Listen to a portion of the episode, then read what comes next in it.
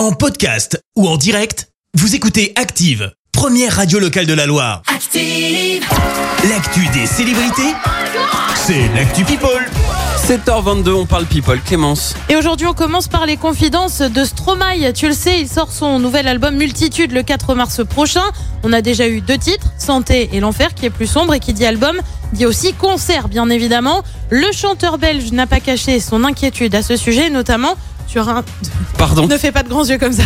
Et notamment ça sur un aspect spécifique, je te lis ce qu'il a dit euh, à Télérama. Ouais. Je ne suis pas monté sur scène depuis longtemps. On travaille avec de la robotique, de l'animation 3D comme Pixar ou DreamWorks. C'est un spectacle ambitieux. T'as hâte un peu là. hein. Ah là, je, Ouais. je veux mes billets. Mon inquiétude, parce que c'est quand même ça le sujet, Ouais. reste le trou de mémoire pour les paroles. Chacun ses phobies. Et bah oui, visiblement, ça touche tout le monde. On reste dans le monde de la chanson avec celui qui donne des nouvelles sur son état de santé. Florent Pagny a commencé euh, sa chimiothérapie thérapie et on le rappelle, il souffre d'un cancer du poumon. Il a publié une photo où on le voit notamment avec Patrick Fiori et Patrick Bruel. Et une, lig- et une légende, pardon, chimio commencé, mais la vie continue. Très belle journée en Corse avec mes camarades de chant. On quitte la France pour le Royaume-Uni et c'est un peu l'événement de la semaine. La reine célèbre ses 70 ans de règne. Rien que ça, ça commence à faire. hein. 70 Bah ans. ouais, 70 ans, je sais pas si tu te rends compte.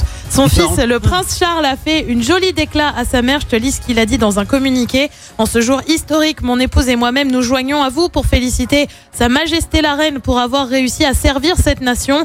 Nous sommes profondément conscients de l'honneur que représente le souhait de ma mère, alors que nous avons cherché ensemble à servir et à soutenir Sa Majesté et les gens de nos communautés. Ma chère épouse a été mon soutien indéfectible tout au long de cette période. Référence au soutien aussi de la reine pour faire accepter Camilla après le décès de la princesse Diana. Et puis on termine par la guerre qu'on préfère mais qui devient franchement un peu pénible. Kenny? Entre Kanye West, Oh bien là sûr, là et Kim là Kardashian, le rappeur s'en est encore pris à son ex-femme via une série de posts Insta depuis effacés. Sauf que bah tu sais quoi, les médias américains ont tout screené, bien évidemment. Ah. Hier, Kim m'a accusé d'avoir mis un contrat sur sa tête. Attendez, donc je récapitule. J'ai voulu aller à la fête de ma fille et on m'a accusé de prendre des drogues. Puis je suis allée jouer avec mon fils et j'ai pris mes romans illustrés. On m'a accusé de vol et maintenant on m'accuse de l'avoir mise à prix. Ces idées peuvent réellement faire enfermer quelqu'un.